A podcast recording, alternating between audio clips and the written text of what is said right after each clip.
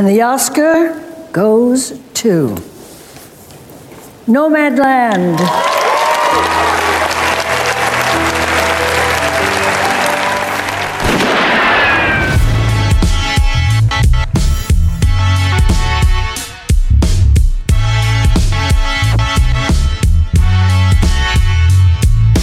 Всем привет! Это подкаст «Кинопоиска крупным планом». Меня зовут Дауля Джинайдаров, я редактор видео и подкастов «Кинопоиска». Я Всеволод Коршунов, киновед и куратор курса «Практическая кинокритика» в Московской школе кино. В нашем подкасте мы разбираем новинки проката, вспоминаем классические фильмы, которые вдруг стали актуальными или которые просто нам нравятся, а иногда обсуждаем актуальные новости, И вот сегодня как раз такой выпуск, потому что вчера ночью прошла церемония вручения премии «Оскар». Уже 93-я по счету, между прочим. И мы записываем этот эпизод в понедельник днем. Я вот лично всю ночь не спал, потому что вел текстовую трансляцию на сайте Кинопоиска. И по этому поводу мы со Всеволодом, во-первых, собрались в офлайн студии впервые за историю нашего подкаста. До этого мы записывались исключительно через Zoom. Да, это событие, да, да настоящее. Это правда, это рубеж для нашего подкаста.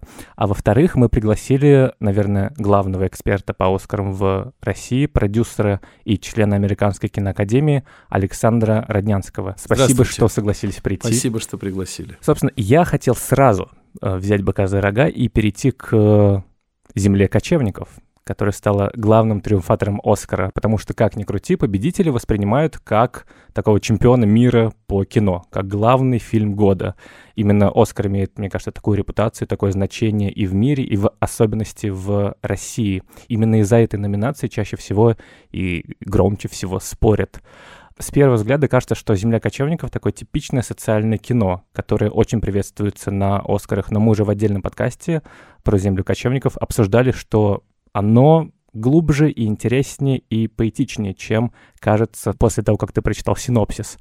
Как вы объясните такой громкий успех «Земли кочевников» и почему вот она победила на Оскарах очень ожидаемо. Все ждали, что «Земля кочевников» выиграет, и она выиграла. We want to show our deepest gratitude to Linda May, Swanky, Bob Wells, and nomadic community, all the people we met on the road.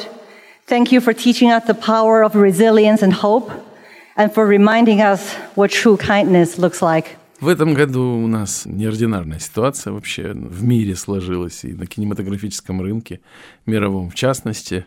Большие студии не выпускали картины, очень многие фильмы были придержаны. Естественно, этому воспользовались стриминговые платформы, независимые студии, которые выпустили картины в новых гибридных форматах, либо в чистом виде на стриминговых платформах, либо в сочетании с небольшим объемом кинотеатральных показов, там, где они были позволены, разрешены какими-то местными условиями.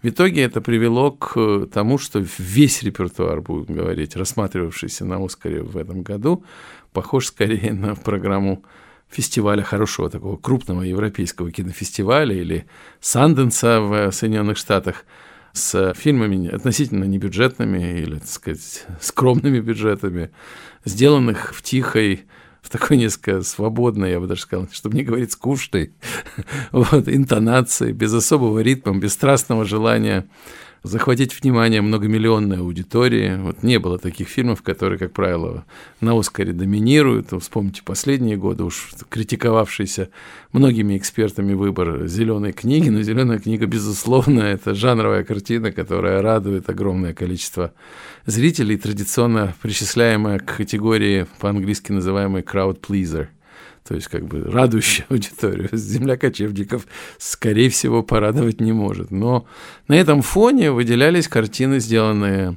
свежо, любопытно, творчески незаурядно, и еще и отмеченные соответствующими экспертными оценками, каковыми, безусловно, являлись в этом году единственный состоявшийся из больших кинофестивалей венецианский, а «Земля кочевников» не просто там была показана, а просто выиграла его, причем сокрушительно. Она не вызывала никак, ни у кого сомнений, что этот фильм должен победить, и он получил «Золотого льва» Святого Марка, это всегда индикатор. Колоссальной важности индикатором является звучащий очень скромно, но тем не менее очень значимый приз кинофестиваля-кинорынка. Он скорее организован как кинорынок. там нет профессионального жюри, потому главным призом и единственным важным призом там является приз зрительских симпатий. Это Торонто. И вот приз зрительских симпатий в Торонто и получил фильм «Земля кочевников». Это тоже очень важная вещь. Не состоялся в этом году такой секретный показ фильмов, начинающий обычно «Оскаровскую гонку» в Телурайде, и, соответственно, это тоже было на руку «Земля кочевников», хотя он там бы прошел совершенно прекрасно. Я был последний раз, когда я был в Телурайде, как раз я был с Хлоей Джао, она привозила туда наездника своего, райдер – и Хлоя Джао, надо дать ей должное, девушка умная, талантливая, без сомнения, и из особой семьи. Очень, кстати, я читал неоднократно, ее и критиковали за то, что она принадлежит к привилегированному классу, она дочь одного из крупнейших руководителей сталелитейного гиганта в Китае, девушка, закончившая частную британскую школу, приземлившаяся в университете в Соединенных Штатах. Ну, классическая судьба, так сказать, для многих детей такого upper middle класса. Вот, но сфокусировавшая свое внимание на тяготах и обстоятельствах жизни обычных людей в Америке. И вот, собственно, этот взгляд на Америку в ее проблемный период времени, когда Америка раскололась, потеряла свою внутреннюю идентичность, э, то есть как бы веру в вековые, так сказать, светлые ценности, прежде всего американскую мечту, и в возможность каждого получить свой шанс – а наоборот вдруг столкнулась с неизбежностью, как смириться с э, колоссальными проблемами, с которыми, возможно, предстоит столкнуться каждому с потерей дома, с потерей семьи, с одиночеством. Тут можно о многом говорить. В этом, в этом фильме вдруг сложилось несколько таких ключевых настроений времени. Ведь э, на самом деле Оскар всегда транслирует настроение времени. Он как бы это улавливает. Вот это привело «Землю кочевников» к тому, что она стала, наверное, наиболее важной картиной этого периода. Кроме того, мне кажется, еще очень важно наличие женщины-режиссера, причем такой, в общем, интеллигентной, сдержанной, которая сочетает в себе личность такого нью-йоркера-интеллектуала, умницы, понимающей современный контекст – американки, то есть в чистом виде современной, а с другой еще и китаянки, которая настаивает на том, что она не американка китайских корней, а именно китаянка. И не потому, что у нее по-прежнему паспорт Китая, а она гражданка Китая. Вот в этом смысле, мне кажется, эта картина как-то удовлетворила всех, потому что и тех, кто озабочен тем, что Оскар все-таки выглядел до недавнего времени очень белым, очень мужским, очень пожилым, очень каким-то предсказуемым. Собственно, как раз вот по поводу изменений, почему и «Паразиты» в прошлом году выиграли, и в этом году «Земля кочевников», там же некоторые назад, как раз после скандала с «Оскар So White», что среди актерских номинаций не было, ну, то есть все были только белые мужчины и женщины, как раз произошла обновление некоторым образом состава киноакадемии, благодаря которому туда пришли чуть более молодые, чуть более в фестивальной конъюнктуре кинематографисты, которые как раз э, больше ориентированы на вот такое вот, наверное, независимое кино. Интересно, кстати, победила бы «Земля кочевников» в другой не пандемийной ситуации, но мне вот кажется, что есть такое мнение же, что в этом году из-за пандемии Оскар, он э, скучный по фильмам, и что прилетели многие достойные картины, и в номинации пролезла всякая Артхаусная независимая шелупонь. Артхаусная да, как, шелупонь. Как будто бы. Но я вот, кстати, не согласен с этим, потому что мне кажется, что...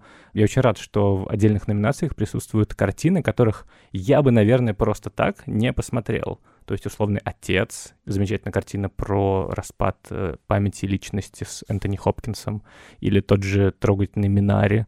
Я, насколько понимаю, «Оскар» же всегда направлен скорее на массового зрителя был, и если фильм хороший, но не громкий и мало собрал в прокате, то он не имел возможности попасть в главные номинации. То есть какое-нибудь «Прощание Лулу Ванг», тоже замечательный фильм э, режиссерки азиатского происхождения, очень трогательный, он э, как бы прилетел, а условная не знаю, «Богемская рапсодия», довольно типичный байопик, он как бы и выиграл не, я согласен лучшая вашей, мужская роль, с и номинировался на главную роль. Вот, и поэтому я рад как раз, что в этом году попали действительно интересные фильмы, в которых можно разбираться и которые ну, мне, лично мне интересно смотреть. А я бы хотел еще вернуться, если можно, на два слова к «Земле кочевников».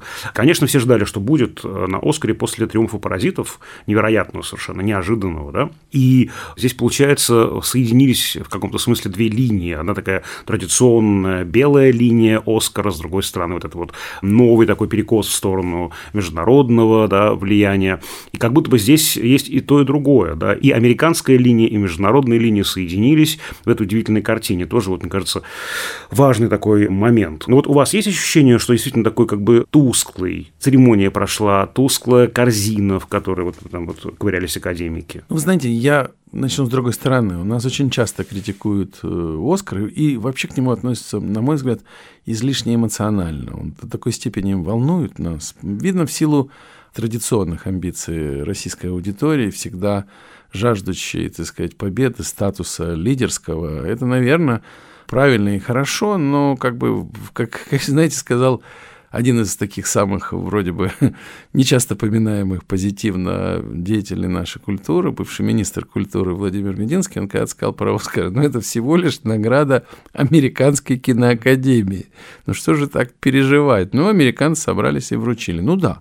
С другой стороны, 93 года, долгие годы, в общем, такой безупречной экспертизы, безусловно, такие выдающиеся картины отмеченные, немыслимый праздник по такому накалу платьев, там, нарядов, красной дорожки, количество звезд. Все это огромное такое впечатление. Но, тем не менее, мне кажется, что мы излишне к этому относимся. И в том числе диктуется еще мифологией, что Оскар там специально подстраивается под момент. Я вот, знаете, уже несколько лет голосую, я все никак не могу понять, как Оскар может подстроиться, потому что, ну, допустим, там какие-то ну, это наше вечное такое конспирологическое мышление наше, оно диктует вот эту возможность, что какое-то такое правительство Оскара приняло решение, и там бац, и, значит, какие-то... так? Вам, вам не Ну, это восемь с половиной тысяч членов Академии голосующих. Вам не звонят, вы не шушукаете. Да вообще, ну, как бы нет. Ну, какими-то... передают Ну, это вообще очень такая понятная, простая и по-своему, значит, э, прозрачная организованная процедура в два этапа. Сначала выделяются номинанты и голосуют все по своим э, гильдиям. Branches они называются, ну, 17 гильдий по профессиям, продюсерская, режиссерская, актерская, художники по костюмам, до пиарщиков вплоть. И потом, когда определяются номинанты, уже, так сказать, основной, второй этап, э, когда голосуют за победителя, голосуют все за всех. Ну, то есть, когда ты уже там, у тебя пять фильмов и пять номинантов, или актеров там, и кого угодно, то это уже естественно, потому что вначале отследить там из 300 фильмов э, художников ну, конечно, по гриму да. или художников по костюмам, ну, достаточно сложно. Когда ты композитор. Ну, например, да, ты композитор или ты звукооператор, там кто угодно. То есть, э, на самом деле, я к чему говорю, что это излишняя такая мифология, они, ну, бессмысленно говорить, люди голосуют в силу того, что на них, безусловно, влияет общественное настроение. Конечно, все живут в реальной жизни, читают газеты, смотрят телевизор, участвуют в политических, общественных и культурных дискуссиях. Все смотрят кино, кому-то что-то нравится, кто-то более консервативен, кто-то менее, кто-то крайне либерален, кто-то прогрессивен, а кто-то напротив. Ну, в общем, это очень разная публика, разношерстная. Сейчас еще и больше 20% международные кинематографисты, и внутри еще Академии около половины членов это актеры. И то есть это на самом деле нужно, чтобы вот актеры все вместе решили, что, например, там корейская прекрасная актриса Юн а. Йо Джон – лучше, чем там все остальные там их коллеги, с которыми они работают в Америке и так далее. Ну, это очень трудно представить. Да, очень большой чатик в Телеграме у них должен быть. Ну, например, то есть мифология здесь присутствует. Я думаю, что Оскар сам по себе действительно необычный, что тут нету привычных, давно уже, надо сказать, в Оскаре нет фильмов, любовь к которым разделяла вместе с экспертами и массовая аудитория. Вот со времен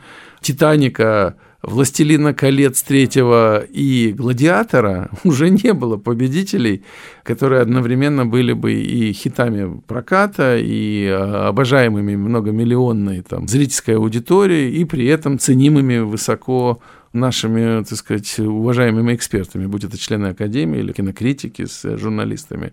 Такого не было. Поэтому мы исходим из того, что есть. Это вполне любопытный очень Оскар с неожиданными фильмами, который случился во времена абсолютного взрыва стриминговых платформ. Вот не забывайте главное обстоятельство. Американская академия неожиданно столкнулась с огромным объемом многоязыкового кино. Раньше, для того, чтобы обратить внимание на международный фильм, обратить внимание широкой аудитории академиков, не то чтобы людей, покупающих билеты в кинотеатр, академиков на международный фильм, так на чтобы фильм они посмотрели с субтитрами. с субтитрами, было категорически неподъемной задачей. Очень сложно. И не случайно в Америке случились там в свое время феномены выдающихся компаний, которые на этом специализировались и которые умели прокатывать эти фильмы. Будет это Sony Pictures Classic, за которыми там 25-30 Оскаров э, за лучший иностранный фильм, или как тогда назывались на фильм на иностранном языке. Там Fox Searchlight, который в свое время делал, вот до последние 15-20 лет он не делает уже фильмы не на английском, а когда-то делал много, и у них были там классические фильмы. В последнее время появлялись такие вот чемпионы. В прошлом году, например, выстрелила вместе с «Паразитами» компания дистрибуторская новая, очень креативная, под названием «Неон», которая вывела этот фильм в прокат. То есть, иными словами, это было сложно. Вдруг стриминговые платформы открыли для всех международный контент, сериалы с субтитрами. Все начали смотреть «Фауду», которая стала абсолютным хитом, а они смотрели ее на иврите и на арабском Тьму. с субтитрами, там «Тьму» на немецком, Богомола или Мариану на французском, шведские, скандинавские сериалы э, криминальные, которые видели все там «Мост» или «Killing» или что-то, ну, соответственно, на своих языках, на шведском или прочих. И вот это все оживило интерес к международному кино и возможность открыть в нем какие-то новые достижения. Вдруг, соответственно, это своим рефлексом и а отразилось на независимом американском кино, Мгм. которое раньше такого внимания к себе не привлекало.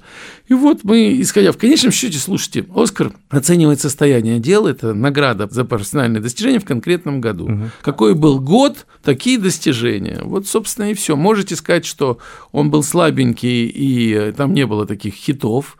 С другой стороны, ну, все-таки был довод, но, к сожалению, видите, он... Увы, увы, только за визуальные эффекты получил. Ну, даже не, он даже не номинирован был. Ну, единственное, потому что Кристофер Нолан, в принципе, считается человеком далеким от э, оскаровских компаний. Этому нужно уделять время, это нужно встречаться, показывать. Вообще самый главный компонент оскаровской битвы – это э, способность авторов и продюсеров фильма вместе с дистрибуторами, теми, кто выводит картину, студиями, стоящими за ними, обратить внимание членов Академии, привлечь, организовать показы. Там очень часто на показ, там вот как бы отчет, у тебя состоялся показ, там было два члена Академии, очень хорошо. Здорово. Здорово, хотя вы Чек-чек. понимаете, три члена Академии, очень здорово. И это все подсчитывается, вы на самом деле вот фиксируется. Мы там пригласили 26 должно прийти, в итоге пришло там 6. Ну здорово, лучше, чем обычно. Это я не преувеличиваю. Это ровно так, потому что люди должны посмотреть. Это же конкуренция нескольких сотен фильмов. Когда мы говорим про лучшую роль или лучший фильм, понятно, что вот в этом контексте, в контексте соревнования, Наверное, это не имеет никакого значения, потому что, ну, правда, один актер, там, не знаю, Хопкинс, наверное, не лучше сыграл, чем э, Гарри Олдман, или Олдман не хуже, там, Хопкинса как минимум, да? То есть, в контексте, если мы говорим, это вот прямо так семантически лучший фильм, лучший актер, лучшая актриса, то, наверное, это не имеет значения. Я согласен с тем, что мы говорим именно о неком нерве времени. Это, конечно, так. Но вот сама по себе эта вот ажитация, ажиотаж, э, вот это вот, я не знаю, ставки, а ты за кого болеешь, а ты против кого болеешь. Я вот как-то вот с- всегда с неким таким, ну, с улыбкой на это смотрю, если честно, потому что я знаю, что мне, как аналитику, надо посмотреть все. И в целом, ну, вот так ли важно? Мне кажется, то же самое и на «Пальмовой ветви», и то же самое с э, «Львом Святого Марка». Вот есть как бы набор, к которому я отношусь как к равным претендентам, больше мне не нужно. То есть для меня не так важно, кто именно получает вот эту конкретную статуэтку. А, наверное... Я тут с эм, тобой, наверное, не соглашусь. Конечно, потому что для ты, ты внутри этой гонки, ты не спал всю ночь, и вы как раз Да там нет. дискутировали по Ну, этому смысле, поводу, не я только понимаю. поэтому. Ну, в смысле, мне кажется, у большого количества людей, я могу ошибаться, но мне кажется, у людей, которые по-настоящему любят кино, сейчас я кавычки ставлю, есть такая традиция, что каждую ночь, там, каждый февраль, не знаю, ты садишься и смотришь церемонию премии «Оскар», а до этого две недели смотришь все фильмы, которые номинированы на лучший фильм, или же, ну, и те, которые, в принципе, много номинаций. И я так делал в детстве, когда подростком смотрел на кухне маленьком телевизоре всю ночь, и потом с утра приходил мой старший брат и спрашивал, ну что, кто выиграл? Я ему отвечал, Коины выиграли. Он такой, ну окей. Вот. Но, мне кажется, вы излишне э, рассматриваете важным спортивный фактор. Вот-вот-вот, это же искусство, а не спорт. Ну, помимо того, что это не столько спорт в данном случае, я о другом хочу сказать, сколько это важнейший инструмент навигации, причем как для сегодняшнего поколения кинозрителей, так и для будущих. То есть, иными словами, победа на Канском кинофестивале или на Венецианском фильмов, участие их в конкурсе или награды, там, второй, там, приз, третий, неважно какой, они являются рекомендацией огромному количеству зрителей, синефилов, на эти фильмы обратить внимание. В этом смысле неучастие или не попадание фильмов, ориентированных на сегмент, э, ну, тот, который мы называем авторского кино, не участие их в главных фестивалях или не победа там, по факту закрывает вопрос об их существовании как таковом. То есть для того, чтобы прорваться, вот представьте себе, в год в мире выходило там 7-8 тысяч кинофильмов в кинопрокат.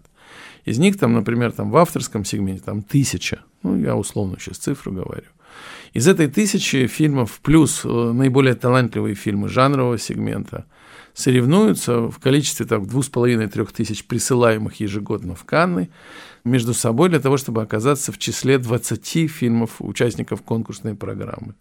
Из 20 фильмов участников конкурсной программы один получит золотую пальмовую ветвь, а несколько, там оставшиеся 4-5, получат награды, которые вручает этот фестиваль. И немедленно окажутся must-watch, рекомендациями к просмотру, как и многие фильмы, о которых там напишет пресса. То же самое, но в меньшей степени происходит с Венецией.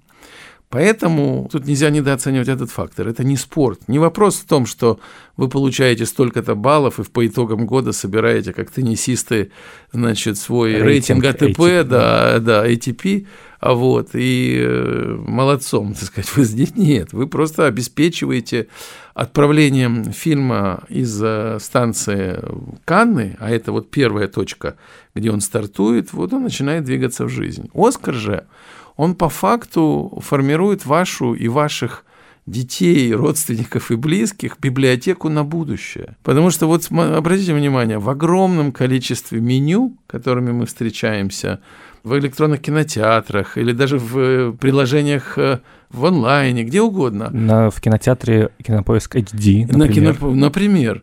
У вас есть отдельная очень важная директория под названием «Победители Оскара», куда заглядывают все. И там могут встречаться фильмы победителей Оскара 40 -го года. К сожалению, очень мало кто помнит о том, что в 1940 году фильм «Победитель» сталкивался в конкуренции с какими-то не менее замечательными картинами. Он остается в будущем. Он становится частью студийной библиотеки, продажа которой драйвуется вот этими локомотивами зрительского интереса. То есть, иными словами, речь идет о борьбе за вечность. Вот что такое Оскар. Вот земля кочевников победила. Они, они до вчерашнего дня можно было говорить все, что угодно. Но с сегодняшнего дня они можно говорить только то, что это обладатель угу. Оскара за лучший фильм 2021 года. Хотите, соглашайтесь с тем, что лучше, хотите, нет, но через 10 лет он уже не вызывает никаких споров. Это навсегда. Вот, собственно говоря, о чем идет речь. Поэтому фестивали возникли в свое время и существуют прежде всего как институт навигации, продвижения кинематографа, для которого важны инструменты продвижения. Потому что если у вас большой, многомиллионный, там, за 200 миллионов долларов бюджет фильм Марвела или DC – он выходит в прокат сотни миллионов долларов на маркетинг. Да, ему на... не нужно никаких Ему фестивалей. не нужен фестиваль. Более того, они скорее нужны фестивалю для того, чтобы показать его вне конкурса, некий фильм премьерно, чтобы прошли мегазвезды по красной дорожке, и все телевизионные каналы показали, а глянцевые журналы опубликовали фотографии с этой премьеры. Собственно, им это не нужно, а вот маленьким, небольшим авторским фильмам это необходимо. Как и Оскар, он как бы таким образом систематизирует систему Да, это правда. Зрительского У меня, например, э, некоторое время назад было такое правило, что я должен посмотреть все фильмы, которые победили в номинации «Лучший оригинальный сценарий», потому что это точно будет что-то интересное, новаторское и полезный для меня просмотр. Почему ты не смотришь все номинированные фильмы? Нет, я смотрю. Они все, то есть не только победители, я ведь именно об этом говорю. Я не хочу обесценивать, конечно же, работу академиков, которые выбирают. Я согласен с тем, что, конечно, это очень мощный навигатор и важнейший. Но, наверное, я, может быть, смотрю здесь с чуть другой позиции. Мне обидно, что этот навигатор как бы не замечает других систем координат, и, может быть, это один из навигаторов. Я поясню, что я имею в виду. Вот мой любимый пример. Понятно, что это исключение, и на любое правило есть исключение, конечно же. Но, тем не менее, да, у фильма Орсона Уэллса «Гражданин Кейн» нет никакого Оскара за лучший фильм, есть только за лучший сценарий, а главный э, триумфатор церемонии того года – это картина Джона Форда «Как зелена была моя долина», о которой сегодня знают только историки американского кино, пожалуй, да. Вот, это вот такой тоже интересный момент. Если мы берем насквозь все Оскары, то получишь ли ты историю, как минимум, американского кино? Я имею в виду именно лучший фильм, победители в этой главной номинации. И вот мне кажется, нужно совмещать разные системы навигации, чтобы видеть более или менее объективную картину. Ну, вы же все равно привели пример фильма, получившего Оскар. Конечно. Это важно, понимаете? Это не был фильм, незамеченный Академией и прошедший мимо. Да, он попал как кур в ощупь в войну с э, Уильямом Рэндолфом Херстом. Да. Тем не менее, он же, несмотря на то, что Херст добился того, что многие студии не выпустили фильм в своих кинотеатрах. Тем не менее, он же все равно был участником гонки. Я сейчас не говорю, очень часто бывает, что, может быть, не самый лучший фильм из номинированных получает э, награду, ну, не лучший, но наиболее важный, награду за лучший фильм. Но среди победителей всегда есть тот фильм, который заставляет о себе говорить и современников, и остается в будущем. Ну, вот за лучший сценарий был «Гражданин Кейн», и он вошел списке все лучших фильмов истории, и очень много и часто и возглавлял эти списки. Ну вот я на самом деле меньше всего занимаюсь адвокатурой Академии. Я повторюсь, это условная система координат. Но так случилось. Как знаете, есть э, рейтинг вина этот самый, да, ну вот он же ставит, э, эта компания, как ее там, Паркер или Робинсон, ставит же она оценки вину какому-то 98 баллов, и весь мир немедленно покупает это вино, а какому-то там 91, а на вкус мы с вами простые потребители услуг красного вина и не поймем разницу. Но они же чувствуют, они на вкус проверяют, там долго спорят и дискутируют. Вот Канский кинофестиваль, Венецианский кинофестиваль, раньше еще и, вероятно, и Берлинский кинофестиваль, но не сейчас конечно, Оскар. В меньшей степени там Санденс. Золотой орел.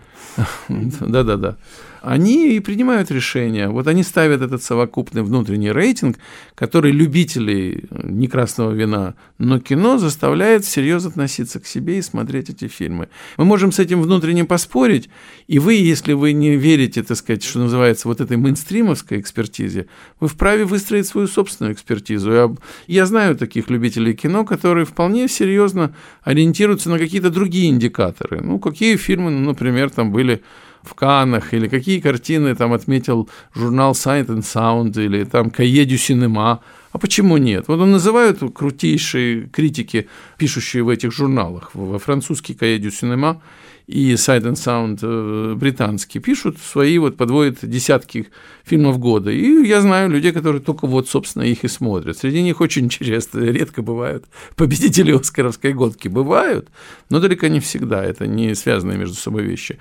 Но это свой подход. Вы должны его разработать. Для этого нужно быть очень большим специалистом ну, вот в себе, даже не столько в кино, знать, что ты хочешь смотреть, что ты любишь. Ну да, ну, собственно, наверное, мне кажется, что Оскар такое значение имеет, ну, как бы именно для России, поскольку для России исторически как-то было важно вот это вот э, какое-то признание западное, вот это воображаемого даже скорее Запада, кого там отметили, отметили ли нас, а кто выиграл, а вот Меньшов, а вот Михалков, а... ну, то есть, и поэтому здесь это действительно приобрело какое-то такое чуть ну, больше только. значение. Не, чем... ну и для французов важно очень, и для итальянцев важно. Ну, Все помнят кино, Марчелло Мастрояни и Софию Лорен, выходивших на сцену, получавших награду.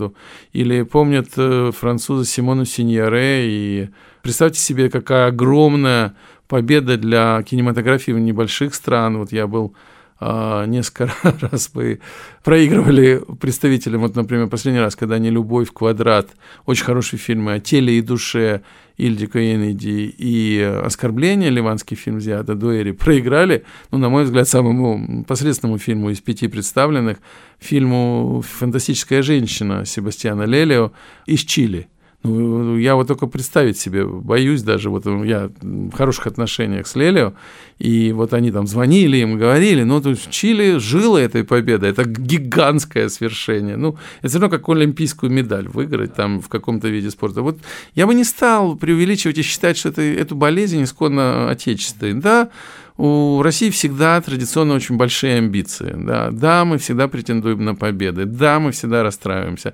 Так случилось, что в системе координат кинематографической самый важный индикатор успеха – это американский «Оскар». Они сто лет доминируют в этом виде спорта. Александр а вот какая-то награда этого года, вот решение ваших коллег-академиков вас удивило? Потому что очень, казалось бы, предсказуемые такие результаты. Вот что-то удивило вас лично? Вот это редкий случай, не потому что я был особо как бы умен, я всегда, в отличие от вас, делаю ставки. Ну, в смысле, не на деньги, но я пишу вот этот список и иногда даже публикую. Вот это тот редкий случай, где я угадал, по-моему, все. Хотя, я вам скажу честно, не, неожиданностью была, например, победа Энтони Хопкинса, а да. не Чедвика Боузмана. Потому что Чедвик Боузман в американской системе координат, ну, такой большой афроамериканский артист, недавно, недавно состоявшийся символ вот такого нового облика чернокожего, значит, э, творческого человека, к тому же скончавшегося от ужасной болезни в 46 лет, недавно получивший при этом, так сказать, все вот актерские почетные награды посмертно, и ему не дали. На мой взгляд, это неожиданно. Равно как в конечном счете неожиданным было даже победа Фрэнсис Макдорманд. Ей это не правда. предрекали, она не проходила ни по одному из предварительных прогнозов, потому что все, безусловно, кинематографические издания полнятся прогнозами. Там все критики публикуют их, все такие как бы собирают. И там лидировала удивительным образом до последней минуты Керри Меллиган – и рассматривали Анджея Дэй, которая получила «Золотой глобус» за фильм неудачный и не очень прозвучавший, но тем не менее она-то там хороша. Говорили о ком угодно, но не о Фрэнсис Макдорманд. Вот победа этих двух представителей такого старого Голливуда, да. большого белого и очень качественного кино, она, наверное, неожиданна. Ну, наверное, еще сценарий. Все-таки, знаете, сам факт что абсолютная звезда Голливуда, самый любимый, самый авторитетный, самый выдающийся без сомнения, вот спросите любого кинематографиста, лучший сценарист, да. конечно же, Аарон Соркин. Аарон Соркин. И вот Аарон Соркин не получает Оскар за сценарий, а получают его ну, в Оригинальный получает Зелман, э, французский автор. Не, оригинальный получает Эмеральд э, Финел. Эмеральд Финел. И Зелман за отца. За, адаптированный. За, да. за адаптированный. Ну, собственная вещь. Он же сам Конечно, написал. Да, да. Он же сам и написал. Это его дебют в кино, Зелман. И... Зеллер только. Флориан да, Зеллер. Но он э, неожиданное поражение нашего любимого, ну, моего так точно, Арона Соркина. Моего тоже. Он совершенно невероятный человек. Всеволод твой любимый? Я люблю, я очень люблю Соркина, и действительно удивительно, что эта фигура оказалась без наград. Хоть, как вы знаете, я не очень как бы... То есть для меня все равно он победил, потому ну, что да. он в номинации. А у меня вот есть такой вопрос. Лучший актер второго плана, и там оба артиста, которые сыграли две главные роли из «Иуды и черного мессии», Даниэл Калуя и Лакит Стэнфилд, оказались в номинации актера второго плана, хотя один из них как бы, это герой фильма, это его история, я имею в виду персонажа Лакита Стэнфилда. Почему у него второй план? Это, кстати, любопытный вопрос. Это всегда зависит от тех, кто регистрирует и как принимает Академия. Ведь э, очень многие разумные продюсеры в момент – регистрации фильма, они вот как раз об этом и думают, кого подать в какой категории, у кого где больше шансов. Дэниел Калуя победил во многом еще потому, что за плечами был э, фильм Джордана Пила «Get Out», он же «Прочь», где все предрекали в прошлый раз победу, и он не получил. Хотя, так сказать, и Бафта выиграна была и так далее. И здесь, конечно, как часто бывает в «Оскаре», потому что, ну, «Оскар» все равно, хочешь не хочешь, он во многом построен еще и на репутациях. Кого знают, кого уважают, кого любят, кому хотят помочь, кого... Вот тут, конечно, очень трудно всегда объяснять себе, ну как же вот, например, Глен Клоуз там восьмой Да, раз не получает, правда, это ужасно. каждый раз. Но у нее вот как-то вот не везет в этом смысле. Нет вот фильма, тут должен быть и фильм какой-то очень значимый. Да, ведь в том числе за фильм как бы вручают. это как бы. любой приз всегда за фильм. Да. Это не может быть вот средний фильм с очень хорошей ролью. То есть в жизни бывают очень средние фильмы с выдающимися ролями. Мы все их знаем, любим даже подчас за счет за- из-за того, что роли так уж хороши. Но мне кажется, здесь сработала еще значимость фильма, его неожиданная тематическая такая идея давно уже не появляешься. Вы видите вообще много в этом году фильмов костюмных, действия которых происходят в Чикаго, причем все они как бы 60-е годы, там, ну Мгм. не все, но многие. Получается, Эма Рэйми в Чикаго, и Соркин в Чикаго, Да, да. и вот э, Иуда и Черная Мессия Чикаго. Это такой как бы город, где Windy City, они его так и называют, где вся политика делается, и бизнес, и криминальные делишки вершились. Вот, собственно говоря, наверное, он оказался самым неожиданным сочетанием такого наиболее привлекательного, талантливого артиста, как Даниэл Калуя, к которому все относятся симпатией. Вот он и получил. А можно ли сказать, что он получил еще из-за персонажа? Да? Конечно, нет, но я вот об этом даже недавно спорил. Я, я сказал, что мое глубокое убеждение состоит в том, что сравнивать, ну, красное с плоским очень трудно. Когда у вас пять блистательных артистов, ну, как сравнить, да еще и хороших ролей, как сравнить Де Ниро с Ди Каприо, а Фасбендера с э, Кристофом Вальцем? Ну как, кто из них лучше? Это смешно. Никто не лучше, все хороши. Ну, значит, что тогда? Вот когда голосуешь, либо должна быть немыслимо хороша роль, ну, условно говоря, Дэниел Дэ Льюис, Да. в фильме There Will Be Blood, там нефть, то, что у нас называется. Конечно, ну как уже голосовать не за него. Ну а если все более-менее, что называется, там на каком-то таком равном уровне, очень высоком, но так особо ну, не выделишь, это вопрос антипатии, симпатии, то, конечно, мне кажется, обращают внимание на саму роль. Мгм. И Я вот предположил, что Ди Каприо долго не получал Оскары, во многом потому, что играл истории морального разложения. А вот как только у него случилась роль выжившим, такого Мгм. роль Преодоления, преодоления, он Морального и- сложения. да, да, да. И он, он и выиграл. На что мне справедливо привели несколько примеров тех, кто получал Оскары за, в общем, Отрицательная роль. за да? отрицательные роли, хотя в основном эти примеры были за роль второго плана. Все-таки роль первого плана, наверное, в последнее время это только Джокер. Да. И то не скажешь, что это вот негативный, это сложный персонаж, пожалуй, да, и он в новые времена сделан. Который фильм. поднимает проблему, на самом деле. Да, он как бы, по сути, идентифицирует себя с э, главными тревогами сегодняшнего дня. Это вот как бы такой индикатор, сигнал. Мне кажется, что очень часто Академия посылает этическое, извините за тавтологию, отправляет этическое послание в мир. Она голосует не просто за, как ей кажется, лучший фильм, а за самый полезный и важный фильм, не раскалывающий, а объединяющий аудиторию.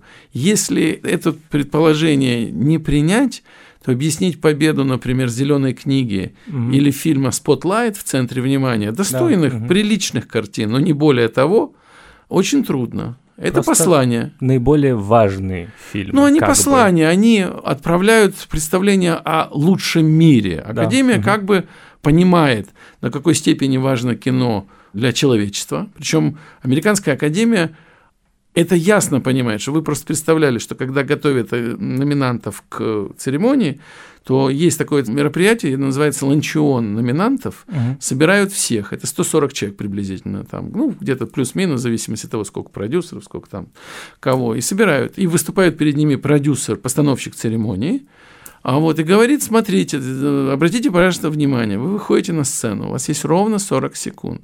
Почему 40 секунд? Потому что вас в эту секунду смотрит полтора миллиарда человек. Мгм. Вы говорите полутора миллиардам людей. Поэтому придумайте заранее, напишите для себя. Мы не дадим вам говорить больше. В этом году, кстати, дали Да, говорить да, да. дольше, и оказалось, что особенно сказать, в общем-то, и нечего. Like, it's incredible. My mum met my dad, they had sex. It's amazing. Like, do you understand? I'm here. You know what I mean? So, I'm so happy to be alive. So, I'm going to celebrate that tonight. Do you understand? Ну, Фрэнсис Макдорманд. Ну, она прекрасна, да. она повыла, да, но она, она бы и в 40 секунд справилась. Но неважно, я говорю о другом. О том, что это всегда послание. Вы, они понимают прекрасно, что это полтора миллиарда человек смотрит сразу в прямом эфире, а потом могут досматривать еще миллиардом. И оно может остаться, если еще удачно высказаться, остаться в э, памяти народной надолго. We feel entitled to artificially inseminate a cow, Все отдают себе в этом отчет, и их выбор исходит из того, что нужно выбрать не просто картину, которая нравится, потрафить вкусом соседей и прекрасных, так сказать, людей, коллег рядом, а все-таки улучшить мир. Ну и, собственно, как бы я вернусь к Дэниелу Калую, собственно, почему он получил, потому что он сыграл Фреда э, Хэмптона, Хэмптона, который да. был одним из лидеров Черных Пантер, которого убили в 60-х годах, и это такая важная фигура для И он не этот undercover agent, который на самом деле фигура морального разложения, вот как раз я имею в виду главный mm-hmm. герой, Да-да. тот, которого ловят, заставляют сотрудничать с ФБР, отправляют убивать этого самого героя Черных Пантер. Крысу, так называемую. Крысу, да, да. да. Он, конечно, да, давать приз за роль крысы, они вот в этом смысле не решились. Я совершенно верно. Это мое предположение. Я с ним угу. всегда, как бы, честно говоря, живу. Мне так кажется, это очень важным. Другого нет, иначе трудно объяснить. лучший актер и лучшая актриса, это действительно была единственная, наверное, какая-то значимая интрига церемонии. И в этот раз, если вдруг вы не смотрели, то, наверное, вы уже слышали, что поменяли порядок вручения премии, и... Чуть ли не впервые вообще, да? Ну, э, впервые, да. Содерберг поменял. Да, собственно, продюсером, одним из продюсеров церемонии был Стивен Содерберг, которого мы все знаем по «11 друзьям Ошена», а в прошлом году еще узнали как режиссер фильма, самого реалистичного фильма «Заражение». Вот, его все пересматривали и понимали, Но Мы что... его знаем как «Секс, ложи, видео», да. мы его знаем по сериалу «Ник», мы много чего да, знаем да, о нем, по фильму «Трафик». Да, если вы вдруг не знаете о нем что-то, то обязательно узнаете, потому что действительно один из лучших современных режиссеров. И вот как раз он поменял последовательность, последовательность порядок, вручения, да. да, и когда в начале вручили лучшего режиссера, чуть ли не пятая, шестая номинация, это было немного... Начали со сценария. Да, да, начали, начали со сценария. с лучших сценариев, да. два подряд, потом лучший фильм на иностранном языке, мы с вами не говорили угу. о том. Ну, тут не было вообще ну, еще конкуренции. Одной, да, да, еще по одной было. Вы, выиграл задолго до начала. Единственный фильм, который мог бы состоять конкуренцию, был «Минари», но он по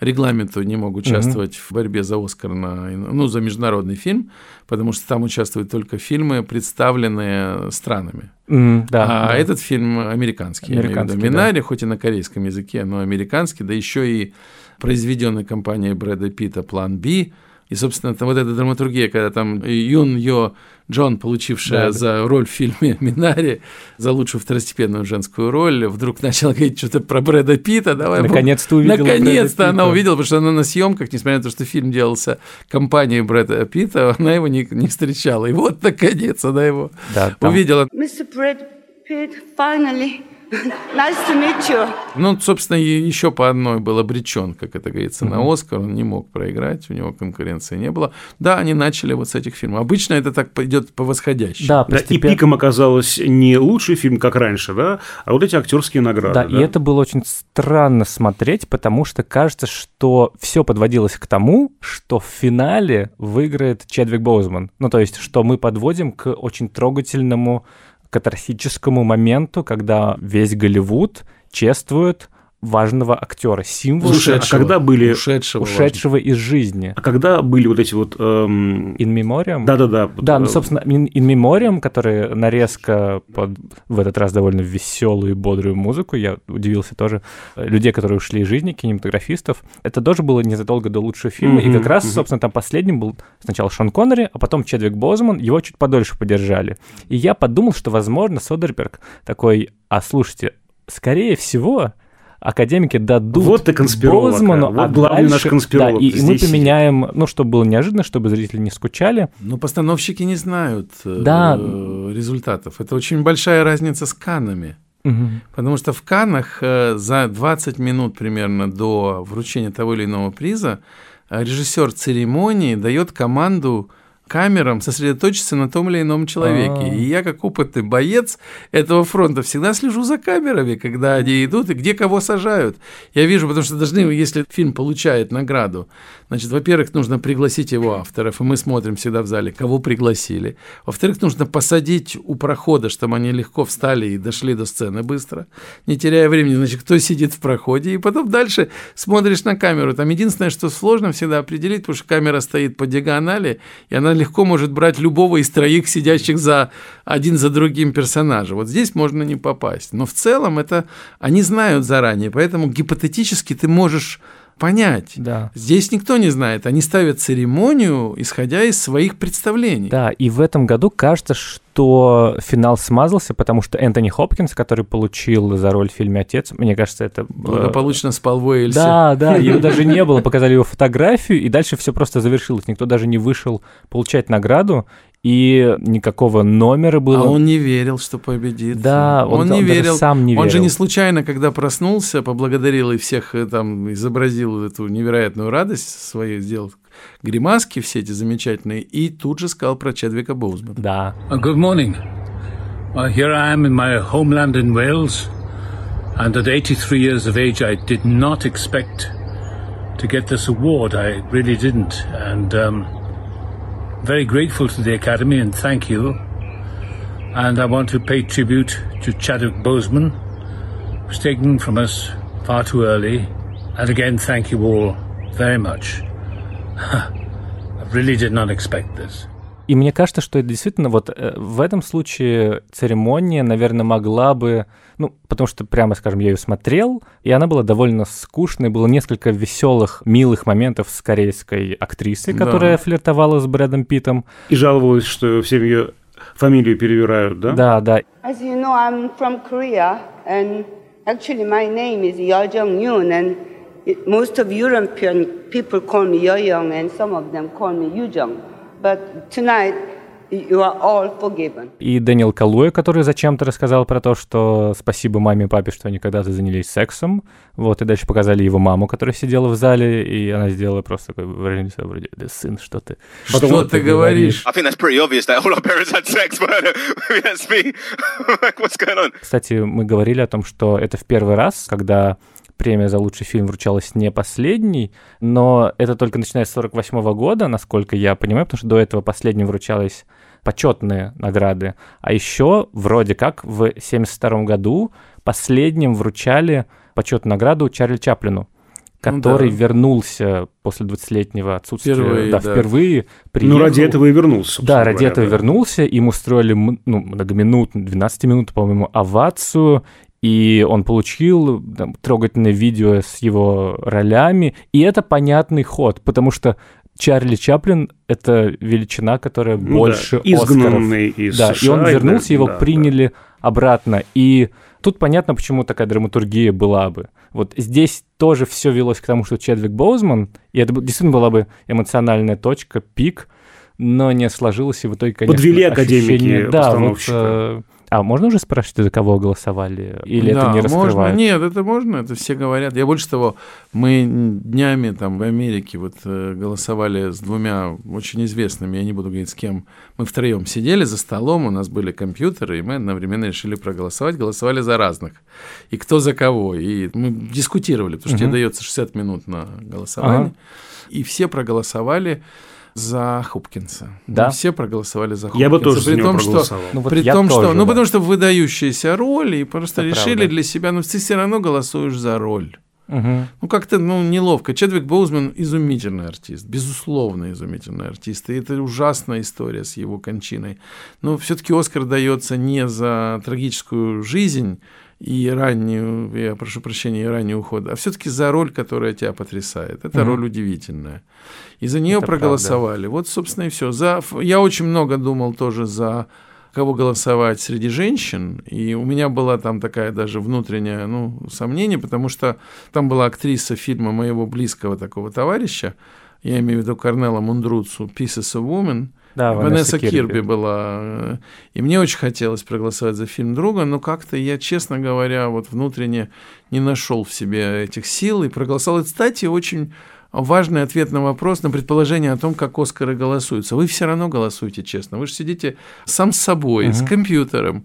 И должны проголосовать честно. Ну, конечно, если все среди прочих равных, вы проголосуете за того, кого знаете близко. Но есть Фрэнсис Макдорманд и Ванесса Кирби. Изумительной красоты, изумительная роль. Фантастическая сцена в Pieces of Woman, первые 30 минут там родов. Это неудачных. Да, очень Это сильная. жуткое. Очень сильная сцена, выдающийся эпизод, но Макдорманд ну, как-то вот не получилось мне проголосовать за кого-то другого. I have no words. My voice is in my sword. We know the sword is our work, and I like work.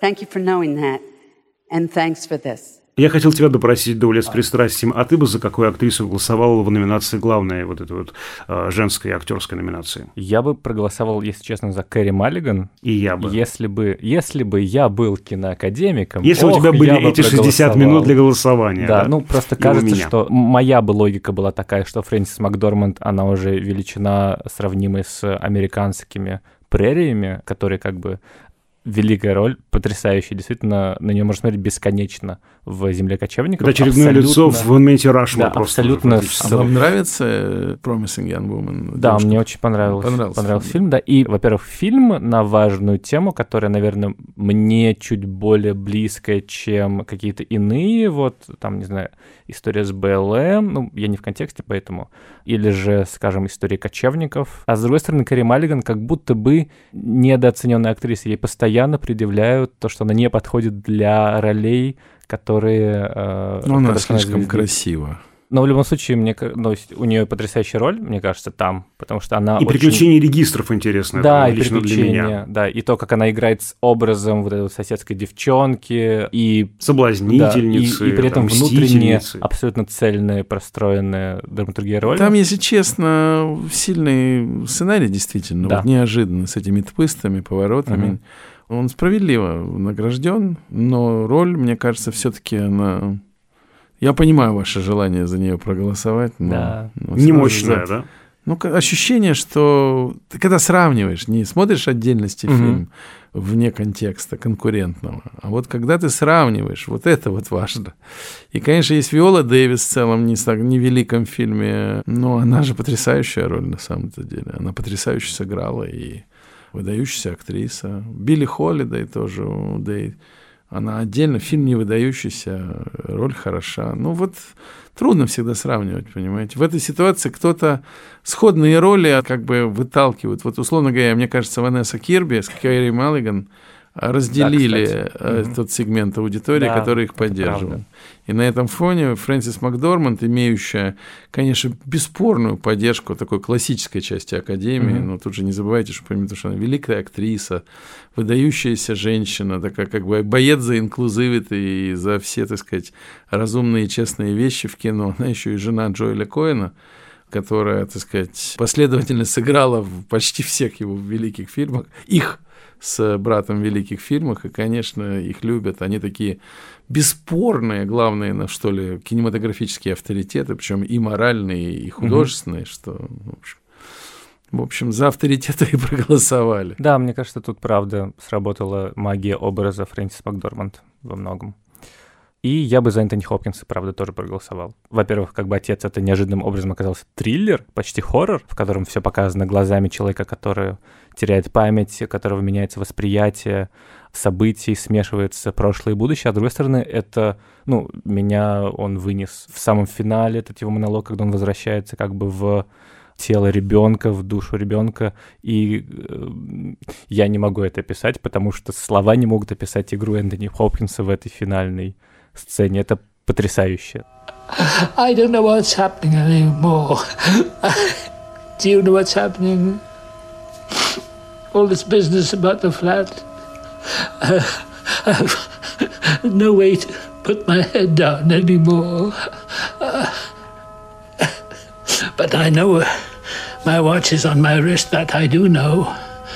For the journey. If not, I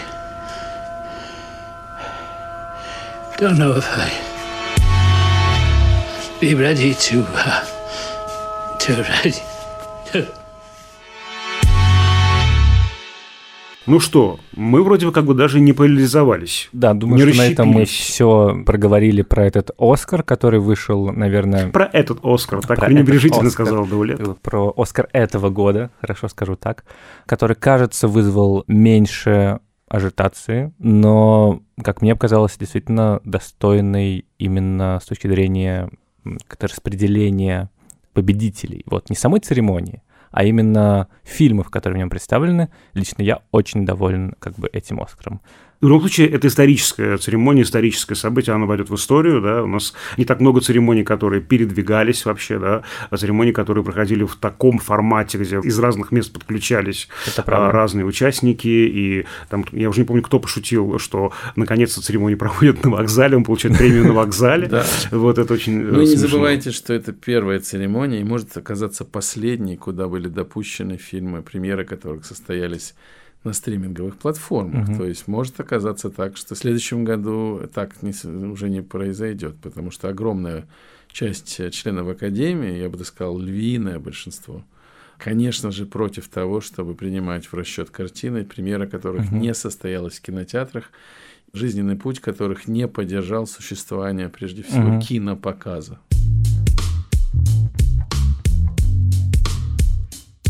На этом все. С вами были Дауля Джинайдаров и Всеволод Коршунов. До встречи в следующем выпуске нашего подкаста «Крупным планом». Как обычно, с удовольствием напоминаю, что на наш подкаст можно подписаться в Apple Podcast, с Яндекс Музыки, Кастбокс.